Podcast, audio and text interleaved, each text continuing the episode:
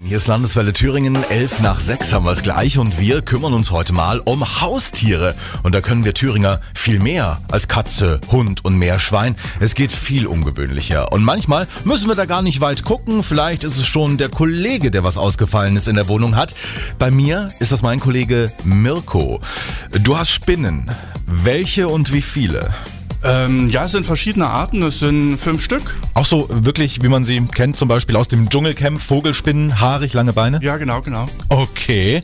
Warum hast du dir ausgerechnet Spinnen angeschafft? Ich habe in meiner Jugend so mit 15, 16 angefangen, mal ein Buch darüber zu lesen und das hat mich dann sehr interessiert. Meine Mutter fand es damals nicht so gut, hat gesagt, wenn du deine eigene Wohnung hast, kannst du das gerne machen und so ist es dann auch irgendwann gekommen. Und äh, die sind dann bei dir in einem Terrarium.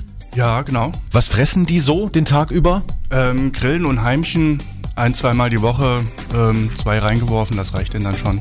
Ach, so wenig essen die dann? Ja, ja, genau. Ist von deinen Spinnen schon mal eine verschwunden?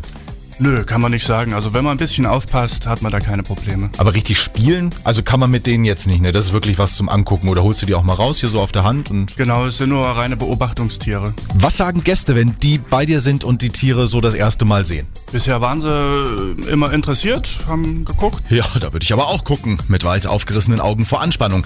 Haben Sie auch ein nicht alltägliches Haustier zu Hause? Posten Sie gerne mal ein Bild auf der Landeswelle Facebook-Seite jetzt. Mal gucken, was neben Hund und Katze so alles zusammenkommt. Schönen guten Morgen.